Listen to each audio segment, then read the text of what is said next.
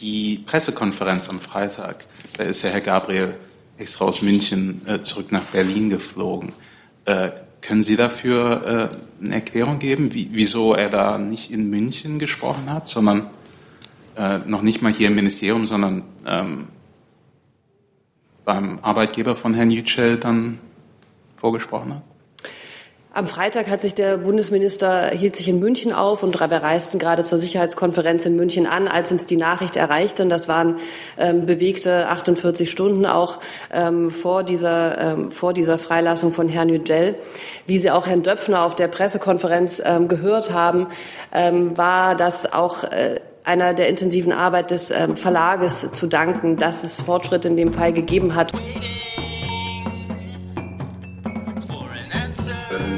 Dafür zuständig bin ich dort besonders für den Bereich der beruflichen Bildung. Ich ähm, freue mich auf die Zusammenarbeit mit Ihnen und ähm, stehe Ihnen für Fragen äh, jederzeit zur Verfügung.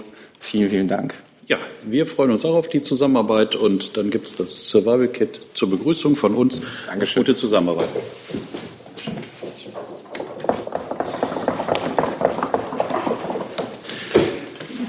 Liebe Hörer, hier sind Thilo und Tyler. Jung und Naiv gibt es ja nur durch eure Unterstützung. Hier gibt es keine Werbung, höchstens für uns selbst. Aber wie ihr uns unterstützen könnt oder sogar Produzenten werdet, erfahrt ihr in der Podcast-Beschreibung. Zum Beispiel per PayPal oder Überweisung. Und jetzt geht's weiter. Aktive Themen von dieser Seite nicht. Kommen wir also zu Wortmeldungen. Wer hat ein Thema vorzubringen? Wer startet? Bitte schön, Frau Kollegin. Ah, nee, eins dahinter, bitte. Ich hätte eine Frage an Herrn Floßdorf und das Verteidigungsministerium zu dem Pressebericht der Rheinischen Post über die Ausrüstungsmängel bei der Bundeswehr. Ich weiß, es war jetzt schon öfter hier Thema, aber ich würde trotzdem gerne wissen, äh, inwieweit Sie den Bericht bestätigen können und äh, ob Sie vielleicht ein paar konkrete Zahlen haben, wie viele Schutzwesten, Zelte etc. fehlen. Ja, äh, genau. Den, äh, Bericht haben wir auch äh, zur Kenntnis genommen, äh, aber bei der Anfrage natürlich keine Zeit gehabt, das ad hoc äh, zu verifizieren, äh, was da genau dran ist, was das für ein Zettel ist, auf welcher Ebene. Also ich möchte das gerne mal einordnen. Deutschland hat sich im Rahmen der NATO bereit erklärt, für das Jahr 2019 die Führung der sogenannten schnellen Speerspitze zu übernehmen. Das ist die VJTF. Aufgabe der schnellen Speerspitze, die gliedert sich in drei Phasen. Das eine ist die Vorbereitungs- und Aufstellungsphase. Dazu dient das Jahr 2018 im Jahr 2019. Das ist die Stand-by-Phase. Da steht die Bundeswehr gegenüber dem Bündnis in der Verantwortung mit ungefähr 10.000 deutschen Soldatinnen und Soldaten. Das ist jetzt nicht nur die reine Kampfbrigade, die macht einen Bruchteil davon aus. Äh, vieles ist auch Unterstützung und Logistik. Dann gibt es im dritten, im Jahr 2020, die Nachbereitungsphase, die Stand-down-Phase, in der die Truppe noch in abgestuften Bereitschaft im Hintergrund äh, behalten wird. Die betreffenden Heereseinheiten, die jetzt auch vergangene Woche schon mal in der Gegenstand der Berichterstattung waren und die jetzt auch hier Gegenstand der Berichterstattung sind, die sich auf die VJTF vorbereiten, die befinden sich jetzt Anfang 2018, also knapp ein Jahr vorher, in der Vorbereitungs- und Aufstellungsphase.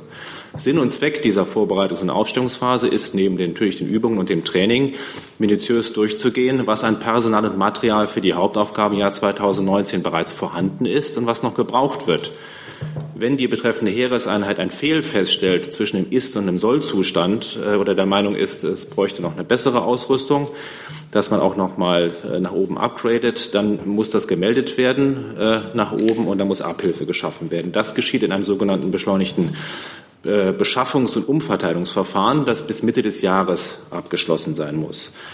Papiere, aus denen jetzt in der Presse zitiert wird, sind mit hoher Wahrscheinlichkeit Antragsunterlagen aus diesem Prozess. Das ist ein übliches Prozedere. Das heißt nicht, dass die benötigte Ausrüstung grundsätzlich nicht in der Bundeswehr verfügbar ist oder in dem gebotenen Zeitraum beschaffbar ist. Beispiel Schutzwesten. Ja, davon sind mehr als 30.000 in der Bundeswehr vorhanden. In der, allein in der vergangenen Legislatur sind seit 2013 rund 18.000 neue Exemplare an die Truppe ausgeliefert worden. Beispiel Zelte, auch im Zusammenhang jetzt mit der Speerspitze. Hier geht es nicht um normale Zelte, die Sie von der Bundeswehr so kennen, also auch keine Zeltplan oder größere Mannschaftszelte, die in der Bundeswehr grundsätzlich verfügbar sind, sondern um sehr spezielle, auf die besonderen Anforderungen der VJTF zugeschnittene Exemplare, die besonders leicht und besonders schnell auf- und abbaubar sind. Also um keine Zelte, über die, die Bundeswehr in der Vergangenheit schon mal verfügt hat, sondern welche, äh, die jetzt äh, die Truppe äh, gerne hätte für diese Aufgabe, äh, die auch marktverfügbar und damit schnell beschaffbar sind. Hintergrund für Sie, warum haben wir solche Zelte nicht? Also früher war Landes- und Bündnisverteidigung, also für eine schnelle, mobile Auf- und Abbaubarkeit, die sehr leicht sind, äh, äh, die Landes- und Bündnisverteidigung eine Aufgabe, die an der deutsch-deutschen Landesgrenze begonnen hat. Und dann hat man sich ja auf die Einsätze konzentriert. Da war das auch nicht äh, in der Art gefragt. Oder Beispiel Winterbekleidung, war das jetzt gleich in dem Zusammenhang auch genannt, ist die Truppe verfügt grundsätzlich über eine Grundausstattung an Winterbekleidung, die bis minus 19 Grad eingestuft ist. Jetzt wird geprüft, ob es eine Zusatzausstattung für den Einsatz, zum Beispiel im Baltikum, äh, während des ganzen Jahres ist der ja äh, möglich, beschaffbar äh, und möglich ist. Lassen Sie mich auch noch mal Bezug nehmen auf die Meldung der vergangenen Woche mit Bezug auf Munster. Nochmal, dieses Jahr dient jetzt der Ausbildung und der Vorbereitung. Das heißt, das bedeutet, in den Einheiten gibt es eine deutlich erhöhte Ausbildungs- und Übungstätigkeit. Die Zahl der Manöver wird intensiver und die steigt auch. Das wirkt sich dann beim Material auf, aus. Die tagesaktuell immer gemeldete Einsatzbereitschaft, etwa bei Panzern und Großgerät, sinkt dadurch. Das kennen Sie selber. Wenn Sie Ihr Auto hier plötzlich drei oder viermal so viel benutzen wie vorher, dann muss es auch häufiger und früher in die Inspektion. Nicht anders ist das bei dem Gerät der Bundeswehr. Wenn dann eine, während dieser Zeit wird das Gerät nicht als einsatzbereit gelistet, und das ist eine Stichtagsmeldung zum Standort Munster, die war in der vergangenen Woche Grundlage der Presseberichterstattung. Dahinter steckt eine ganz banale Tatsache. Die betreffende Einheit in Munster bereitet sich wegen der Aufgabe in der WJTF jetzt viel intensiver auf diese Aufgabe vor, nimmt an mehr Übungen teil, übt deutlich intensiver. Das bedeutet aber nicht, dass die Einheiten dauerhaft über zu wenige Panzer verfügen und ihre NATO-Verpflichtung im nächsten Jahr nicht erfüllen können. Das bedeutet aber ebenso wenig, dass wir mit der generellen Einsatzbereitschaft mit der Bundeswehr in der Bundeswehr zufrieden sein können, wie Herr Oberst Neumann hier an dieser Stelle in der vergangenen Woche auch schon mal ausgeführt hat. Die, die Wahrheit liegt in der Mitte. Die Bundeswehr hat nach 25 Jahren des Schrumpfens gewaltige Lücken zu füllen. Das ist der Grund, warum die Ministerin vor zwei Jahren auch dem Parlament einen 130 Milliarden Investitionsplan vorgelegt hat. Bis 2030 müssen diese Lücken gefüllt werden. Aber die Bundeswehr kann sich bis dahin nicht quasi aus ihren Bündnissen abmelden, sondern muss, auch wenn es mal knirscht, gleichzeitig mehr und im Charakter deutlich andere Verpflichtungen ihren Bündnissen und Einsätzen erfüllen, als das noch vor fünf Jahren der Fall war. Zum Beispiel Enhanced Forward Presence wie JTF Aufgaben im Rahmen der Bündnisverteidigung. Das schreibt auch jetzt nicht irgendjemand uns ins Stammbuch, sondern die Wirklichkeit, die Sicherheitslage, die wir alle jetzt am Wochenende noch mal intensiv beleuchtet bekommen haben auf der Münchner Sicherheitskonferenz. Die Truppe, die Bundeswehr hat in den vergangenen Jahren bravourös diese neuen Aufgaben angenommen. Das waren Aufgaben im Kampf gegen den Terror, Erbil, die Tornados, die UN-Friedensmission in Mali, im Mittelmeer NATO Ägäis, EU Sophia, im Baltikum Air Policing, Führungsrolle jetzt in Litauen und jetzt im Wechsel wieder mit anderen NATO-Partnern, die wie JTF. Die Trendwenden sind auf dem Weg. Der Rüstungsstau wurde aufgelöst. Ich gebe Ihnen nochmal Zahlen zu.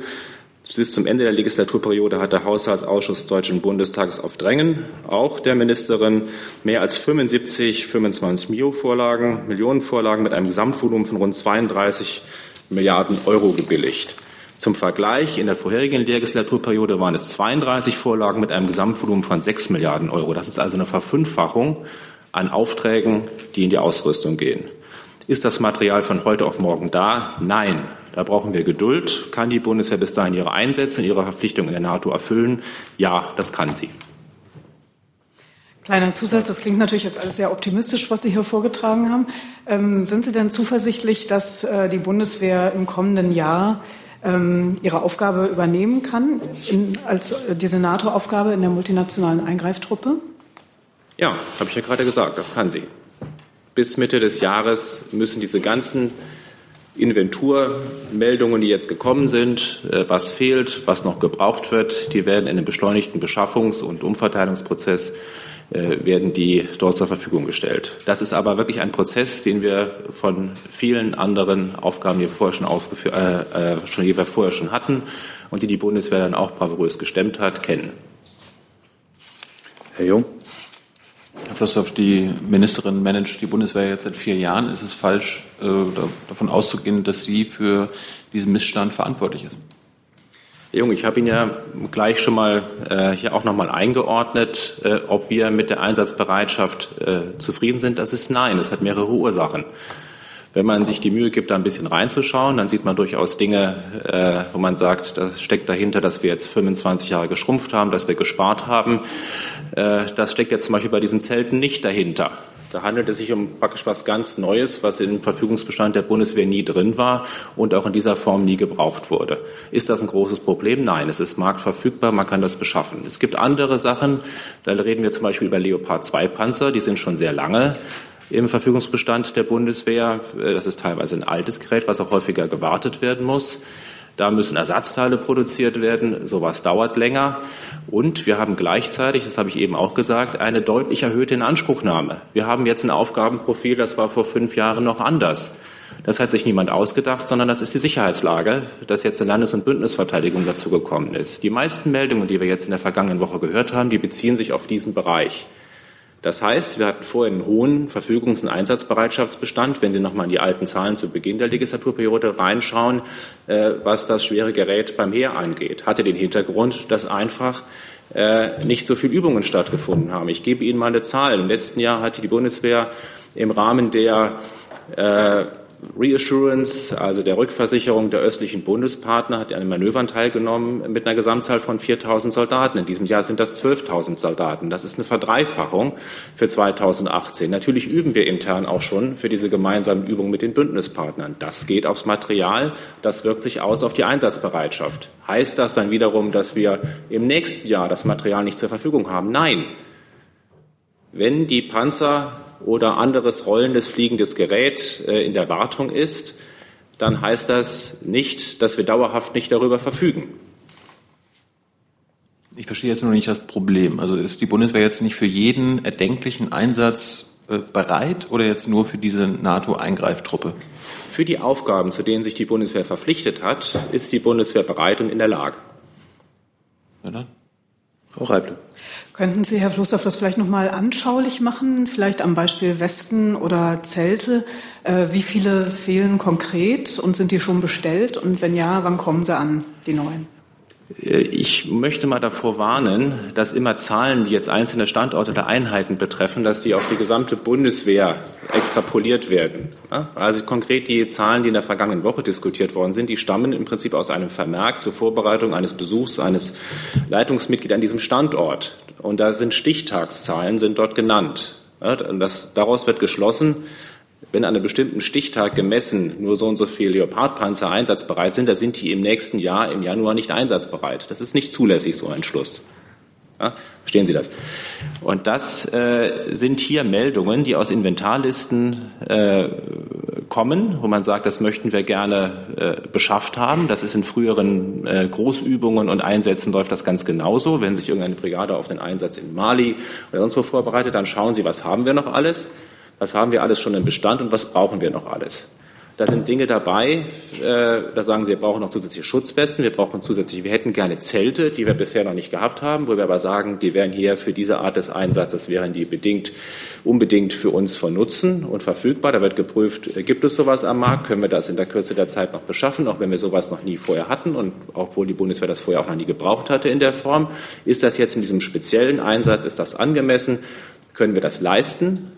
Und dann wird das geprüft und nach Möglichkeit äh, wird das positiv gelöst. Und es gibt andere Dinge, da sagt man, äh, war es vorher, hat man, ging man davon aus, dass bis minus 19 Grad die Winterkleidung reicht äh, bei den Einsätzen, die die Bundeswehr hatte. Wenn man jetzt der Meinung ist, es wurden jetzt aber schon mal verschiedentlich äh, Minusgrade in bestimmten äh, Regionen gemessen, in denen die Bundeswehr potenziell dann auch zum Einsatz kommen könnte. Das ist ja, wie JTF ist eine Bereitschaftskraft, die eigentlich in der Regel äh, dann hier in Deutschland äh, in den Kasernen ist, sich aber vorbereitet, schnell ausrücken zu können und innerhalb kürzester Zeit zum Beispiel im Baltikum dann irgendwie vor Ort zu sein. Da muss man sagen, ja, äh, wäre vielleicht gut, wenn wir noch für einige Truppenteile da ergänzende Bekleidung zur Verfügung stellen, dann prüfen wir das auch. Aber jetzt diese Listen, das können jetzt, Sie können jetzt diese Beispiele nehmen, Sie können auch ganz viele andere Beispiele nehmen. Sie werden auch noch viel banalere Dinge auftauchen auf diesen Listen, äh, wo man jetzt sagt, das haben wir alles nicht hier in unserem Verfügungsbestand. Da brauchen wir noch was. Da müssen wir gucken, kann man das in der Schnelle für die Einheit beschaffen. Äh, nehmen wir das vielleicht an einer Einheit, die jetzt ihre Cool-Down-Phase von einer früheren schnellen Speerspitze jetzt nicht mehr braucht, die jetzt runter sind oder die aus dem Einsatz gekommen ist und dieses Material jetzt nicht mehr braucht äh, und dann wird das der anderen Einheit zur Verfügung gestellt. Das ist aber ein ganz normaler Prozess. Und davon zu trennen, hat aber was damit zu tun, ist der grundsätzliche Wiederaufbau, Wiederauffüllung der Lücken in der Bundeswehr, die wir haben. Und der ist vor zwei Jahren angestoßen worden, 130 Milliarden Investitionsprogramm bis 2030 angelegt und er wird nach und nach wird nachproduziert. Unser Ziel ist, dass die Einheiten, also eine aufgabengerechte Ausstattung, dass die Einheiten, die potenziell für solche Aufgaben zur Verfügung stehen, dass sie sowieso alles komplett vor Ort haben. Das, was sie brauchen. Da sind wir doch nicht. Das braucht lange Zeit. Herr Jung. Nochmal eine Frage, Christoph. Das Papier stammt ja aus Ihrem Haus. Äh, wird der Leaker jetzt gejagt? Also das Papier stammt nicht aus unserem Haus, es ist aber in unserem Haus äh, eingetroffen und äh, der, äh, dieser äh, Prozess, das ist ein ganz normaler Prozess, da stehen keine ungebührlichen Dinge drauf, das sind alles irgendwie vernünftige Wünsche. Äh, und äh, es ist auch innerhalb der Bundeswehr überhaupt gar kein äh, Geheimnis, äh, dass die äh, Truppe ausgestattet sein muss wenn es denn zählt, das ist spätestens Anfang nächsten Jahres. Wir setzen für uns schon mal das Ziel, dass wir zur Mitte diesen Jahres äh, die Prozesse alle abgeschlossen haben wollen. Und äh, da sind wir guten Mutes, dass das auch äh, erfüllt werden kann. Nochmal, es können jetzt auch noch viele andere Listen äh, könnten irgendwie besprochen werden, werden sicherlich im Parlament vielleicht auch nochmal Gegenstand sein, im Ausschuss. Äh, da können Sie ganz viele Dinge drauf lesen, die Ihnen wahrscheinlich noch banaler vorkommen als jetzt ein Zelt oder eine Schutzweste oder äh, ein, äh, ein Handschuh. Diese ganzen Dinge, die werden beschafft. Aber das ist jetzt kein besonderer Vorgang für uns. Das war beim letzten Mal bei der schnellen Speerspitze war das genauso. Erinnern Sie sich dann, als die Marienberger Jäger äh, noch Listen hatten. Unser Ziel ist, weniger äh, kurzfristig beschaffen zu müssen und dass mehr Verfügungsbestand in den Einheiten selber ist. Aber äh, damit können wir äh, umgehen und wir haben keine Anlass da zur Sorge, dass Deutschland äh, seine Verpflichtungen in der NATO nicht erfüllen kann. Dann wechseln wir das Thema. Herr Jung, Sie haben das. Frau Adebar, können wir nochmal zum äh, Fall Yücel kommen? Können Sie uns nochmal äh, aus Sicht des Auswärtigen Amtes die, letzten, die letzte Woche beschreiben, äh, was Herr Gabriel und Ihr Amt äh, für Herrn Yücel genau getan haben? Weil man ist ja auffällig, dass Herr Yildirim da war und dann einen Tag später Herr Yücel rauskommt. Äh, Gab es da Verbindungen und äh, können Sie uns noch mal genau sagen, wann Herr Gabriel mit Herrn Erdogan sich getroffen hat? Also Herr Breul hat angedeutet, dass Herr Gabriel sich irgendwann in Rom mit Herrn Erdogan getroffen hat und dann nochmal in der Türkei. Er wusste jetzt nicht, ob in Ankara oder Istanbul. Wäre nochmal schön, wenn Sie uns sagen könnten, wann und wo das war. Ja, wie Sie gehört haben, am Freitag im Laufe des Wochenendes sind wir erleichtert und froh, dass Herr Yücel aus türkischer Haft entlassen wurde. Und es ist zutreffend, das hat der Bundesaußenminister ja auch gesagt, dass es ähm, über die ganze Haftzeit von Herrn Yücel auf ganz verschiedenen Ebenen ähm, intensive Gespräche gab, um zu einem Fortschritt in dem Fall zu kommen. Es ist auch richtig, dass in den letzten Wochen ähm, Herr Gabriel sich mit Herrn Çavuşoğlu und auch zweimal mit Herrn Erdogan ähm, in der Tat in Rom und Istanbul getroffen hat, um in diesem Fall voranzukommen. Und wir freuen uns, ähm, dass es eine gute Lösung gegeben hat. Und ähm, ja. Ja. Wann hat sich wann hat sich Herr Gabriel mit Herrn Erdogan in Istanbul und in Rom getroffen? Können Sie uns den Tag sagen? Kann ich im Moment nicht auf das Datum sagen. Es war in den letzten, in den letzten Wochen. Wie sehen denn die Bemühungen der Bundesregierung äh, in Sachen der verbliebenen politischen Gefangenen aus? Also müssten jetzt noch fünf sein? Ja, Es sind noch fünf und ich glaube, auch das ist am Wochenende deutlich geworden, dass wir uns weiterhin mit Nachdruck dafür einsetzen, auch diese fünf Deutschen ähm, zunächst mal konsularisch zu betreuen, auf eine Beschleunigung ihrer Verfahren hinzuwirken und auch diese Deutschen aus ähm, der türkischen Haft zu bekommen. Das ist uns wichtig und die Arbeit daran geht ähm, unmittelbar weiter, so wie sie die ganze Zeit weiterging. Und auf diesem Weg wollen wir da voranschreiten. Herr Jordans. Ist äh, Herr Gabriel denn extra wegen der Causa Yücel nach Rom und Istanbul geflogen oder hatte er da noch andere Termine an den Orten? Das waren Gespräche, die äh, sich auf das deutsch-türkische Verhältnis und auf den Fall bezogen. Darf ich zu dem Thema noch eine Frage stellen? Bitte. Ähm, die Pressekonferenz am Freitag, da ist ja Herr Gabriel extra aus München äh, zurück nach Berlin geflogen. Äh, können Sie dafür äh, eine Erklärung geben, wie, wieso er da nicht in München gesprochen hat, sondern äh, noch nicht mal hier im Ministerium, sondern ähm, beim Arbeitgeber von Herrn Yücel dann vorgesprochen hat? Am Freitag hat sich der Bundesminister hielt sich in München auf und wir reisten gerade zur Sicherheitskonferenz in München an, als uns die Nachricht erreichte. Und das waren ähm, bewegte 48 Stunden auch ähm, vor dieser ähm, vor dieser Freilassung von Herrn Yücel. Wie Sie auch Herrn Döpfner auf der Pressekonferenz ähm, gehört haben, ähm, war das auch äh, einer der intensiven Arbeit des ähm, Verlages zu danken, dass es Fortschritte in dem Fall gegeben hat und dass Herr Yücel heute freikommt. Und es gab die Entscheidung, ähm, diese dieses ähm, gemeinsam auch noch mal deutlich zu machen, dass der Verlag und dass die Bundesregierung dort Hand in Hand auch gearbeitet haben, um für Herrn Yücel das Beste und am Ende das Erfolgreiche zu erreichen. Herr Jung. Äh, hat sich denn ein Vertreter der Bundesregierung mittlerweile mit Herrn Yücel schon getroffen? Er war jetzt ja anscheinend kurze Zeit nur in Berlin. Äh, Gab es da irgendwelche Kontakte, nun, ob nun auf Ministerebene oder auf irgendeiner anderen Ebene, vielleicht auch Herr Seibert? Also nicht, dass Herr Seibert sich mit Herrn Yücel getroffen hat, aber vielleicht weiß Herr Seibert aus Kontakten zum Kanzleramt. Ja, ich denke, Herr Yücel ähm, äh, teilt das über seinen Aufenthaltsort mit, was er als äh, was er darüber mitteilen will. Er war in der Tat sehr kurz in Deutschland. Ähm, von deutscher Seite war es so, dass der Generalkonsul Herr Birgelin Herrn Yücel nach seiner Freilassung in Istanbul getroffen und auch zum Flughafen begleitet hat. Möchten Sie ergänzen, Herr Saber? Nein. Dann ist Frau Reipel dran.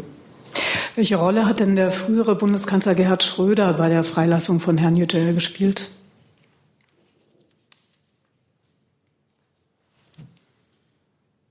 Wir haben immer gesagt, dass wir uns auf allen Ebenen der Bundesregierung einsetzen für die Freiheit von Denis Yücel und wir tun dies in Zukunft im Übrigen auch für die äh, deutschen Staatsbürger, die immer noch aus für uns nicht nachvollziehbaren Gründen in der Türkei in Haft sind.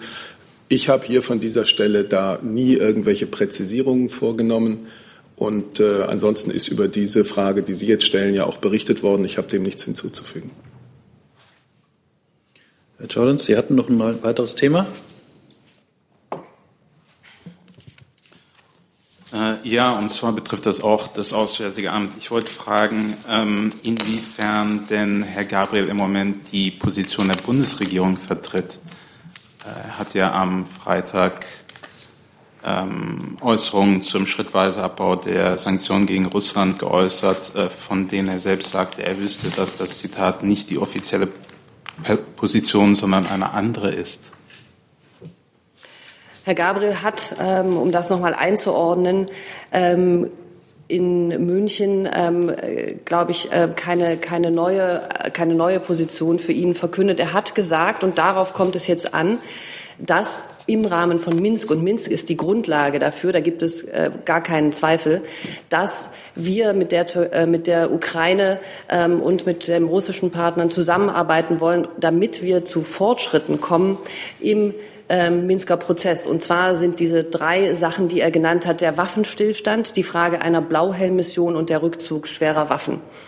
Und wenn man dort in diesen Bereichen Fortschritte sieht, dann kann man darüber nachdenken, in einen Prozess äh, zu der Frage der Sanktionen einzutreten. Diese drei Voraussetzungen hat der Bundesaußenminister ganz konkret genannt und das sind, denke ich, die ganz ähm, ganz at hand, würde man sagen, liegenden Dinge, an denen die Bundesregierung im Rahmen ähm, dieses Dossiers arbeitet.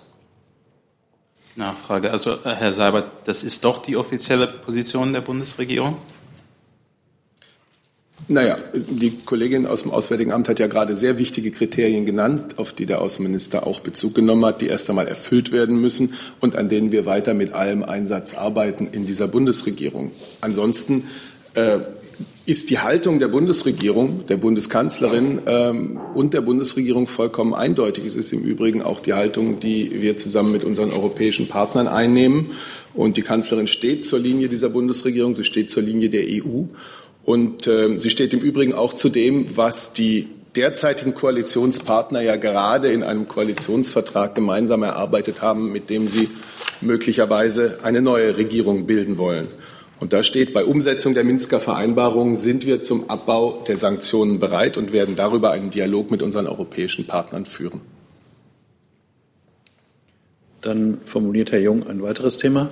Ja, nochmal Türkei, aber deren Einmarsch in Nordsyrien, Frau Adebar, was macht die völkerrechtliche Prüfung? Dazu habe ich Ihnen heute keine Neuigkeiten mitgebracht. Wann können wir damit rechnen? Wie lange braucht das Auswärtige Amt dafür noch? Wie gesagt, wir haben über die, diese Frage oft gesprochen. Ich habe dazu heute keine Neuigkeiten. Dann kommen wir zu einem weiteren Thema von Herrn Seeran, bitte. Ähm, ja, eine Frage an das Finanzministerium zum Thema Eurogruppe. Äh, dort geht es ja bei dem Treffen in Brüssel auch um den EZB-Vizeposten. Äh, können Sie sagen, für welchen Kandidaten sich da Deutschland stark machen wird? Ähm, dazu kann ich Ihnen jetzt hier nichts sagen, ähm, aber ich kann darauf verweisen, dass die Gespräche heute und morgen stattfinden werden. Und morgen im Anschluss an den ECOFIN wird es auch eine Pressekonferenz geben. Und da können an den Minister Altmaier alle Fragen dazu gestellt werden. Ich habe jetzt noch eine weitere Themenankündigung von Herrn Jung, von anderen Kollegen auch noch. Nee, dann kommen wir zur letzten Frage. Bitte, Herr Jung. Ja, zum Thema Afghanistan, vielleicht Frau Adebar, ähm, gegebenenfalls Frau Korf. Ähm, der BND-Chef Karl hat in einem, äh, in einem, öffentlichen Interview ähm, davon gesprochen, dass es nirgendwo in Afghanistan sicher ist, äh, dass es, Zitat, immer wieder möglich ist, dass es überall zu Anschlägen in allen Regionen Afghanistan kommt. Ähm, das ist natürlich was vollkommen anderes, als was Sie uns hier mal erzählen, dass es sichere Gebiete im Land geben soll. Ähm, wie bewerten Sie denn die Aussagen von Herrn Karl und bedeutet das jetzt, dass die Einschätzung über die Sicherheitslage in Afghanistan sich auch in der Bundesregierung an sich ändert, weil der BND hat ja da wahrscheinlich einiges ähm, zu sagen in dem Thema. Vielleicht darf ich ganz kurz was Bitte. dazu sagen, bevor Frau Korff das Wort ergreift. Ich wollte nur sagen, da Sie auf das Interview des BND-Chefs anspielen, die Aussagen stehen wie immer bei öffentlichen Äußerungen der Chefs der deutschen Nachrichtendienste für sich. Äh, und daher können wir hier auch keine weitergehenden Details und keine Erläuterungen und keine Einordnungen geben. Die Präsidenten der deutschen Sicherheitsbehörden äußern sich grundsätzlich in eigener Zuständigkeit und die Bundesregierung bewertet, die Bundesregierung bewertet das grundsätzlich nicht. Und im Übrigen gilt, dass sich an der aktuellen Einschätzung der Bundesregierung, die Ihnen bekannt ist, über die wir hier oft gesprochen haben, sich nichts geändert hat. Frau Koch, wollten Sie? Dem ist schlechterdings nichts hinzuzufügen. Aber eine Nachfrage gibt es, bitte. Gut, und allgemein, ohne auf Herrn Kahl einzugehen, Frau Adebar, ist äh, das Auswärtige Amt der Meinung, dass, äh, in allen, also dass es nicht in allen Regionen Afghanistan Afghanistans möglich ist, dass es zu Anschlägen kommt. Weil das ist ja dann die Schlussfolgerung aus dem, was Herr Seibert uns gerade gesagt hat. Unabhängig von dem, was Herr Karl gesagt hat. Ich kann gerne wiederholen, was unsere grundsätzliche Position zu Afghanistan ist, die sich nicht verändert hat zur Sicherheitslage. Die Sicherheitslage ist regional volatil. Sie ist natürlich schwierig. Sie ist regional volatil und sie ist in der Prüfung vom Einzelschicksal und vom Einzelfall abhängig und von diesen konkreten Bedingungen, unter denen sich Einzelfälle dort abspielen. Das war nicht die Frage. Die Frage war, ähm, ob es nicht allen Regionen Afghanistans zu Anschlägen kommen kann. Das sagen Sie ja. ich, Sie äh, treffen jetzt hier eine, versuchen mich in eine Wertung hineinzudrängen, die ich so nicht geben werde. Die, die Sicherheitslage ist regional unterschiedlich und sie ist volatil und an der Einschätzung der Bundesregierung zur Sicherheitslage in Afghanistan hat sich ähm, im Moment nichts geändert. Wo herrscht denn gerade, äh, wo ist es denn gerade sicher? Herr Jung, da sind wir eben, deswegen habe ich das präventiv gesagt, wieder bei der Einzelfallfrage. Denn diese Frage kommt darauf an, wie man, wie man den Einzelfall, den es betrifft, die konkrete Person dort betrachtet. Hey Leute, Jung und Naiv gibt es ja nur durch eure Unterstützung. Ihr könnt uns per PayPal unterstützen oder per Banküberweisung, wie ihr wollt. Ab 20 Euro werdet ihr Produzenten im Abspann einer jeden Folge und einer jeden Regierungspressekonferenz. Danke vorab. Jordans. Ähm, das, äh, mit, der Menschenrechts, äh, das Menschenrechtsbüro der UNO hat letzte Woche einen Bericht rausgegeben, in dem ähm, auf die Situation in Afghanistan eingegangen wurde und ähm, hat von einer sehr schwierigen Lage gesprochen und davon, dass 10.000 Zivilisten äh, in dem Land ähm, Opfer von Gewalttaten ähm, im Zusammenhang mit dem, dem Krieg dort äh, geworden sind letztes Jahr. Ähm, da ist nirgendwo die Rede davon, dass äh, in bestimmten Regionen die Situation, die Sicherheitssituation besser ist. Wie kommt denn die Bundesregierung dazu?